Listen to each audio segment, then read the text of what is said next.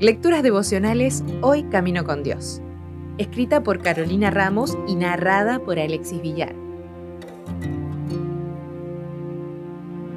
Hoy es 2 de febrero, fuente de la vida eterna. Al que tenga sed le daré a beber gratuitamente de la fuente del agua de la vida. Apocalipsis 21:6 Robert Robinson era un niño pequeño cuando su papá falleció.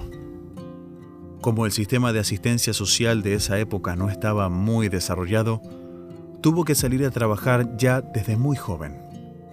Sin un padre que lo guiara y disciplinara, Robert comenzó a pasar su tiempo con malas compañías.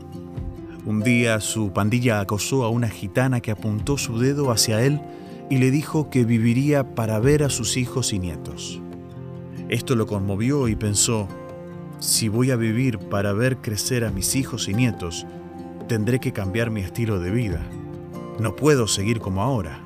Robert decidió ir a escuchar a George Whitefield, un predicador metodista que con su sermón lo concientizó un poco más acerca del pecado.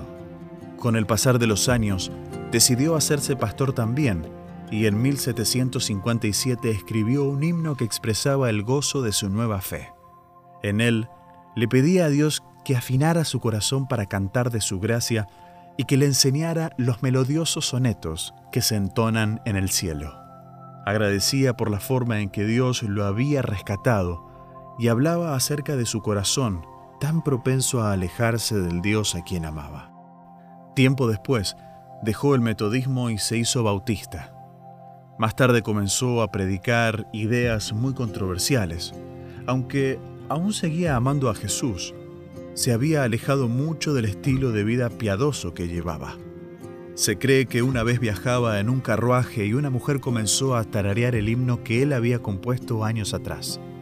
Él le confesó que era el autor y con tristeza y nostalgia rememoró las épocas en que estaba más cerca de Dios. Le dijo que daría mil mundos por volver a esa intimidad con él. La parte final del himno en su versión original en inglés, es una oración que dice, Señor, toma mi corazón y séllalo. Quizá tu corazón, como el de Robert, es propenso a vagar y alejarse del redil, pero hoy puedes elevar esa misma oración. Ten la seguridad de que Dios la responderá. Él es la fuente de vida eterna y su piedad inagotable se deleita en perdonar.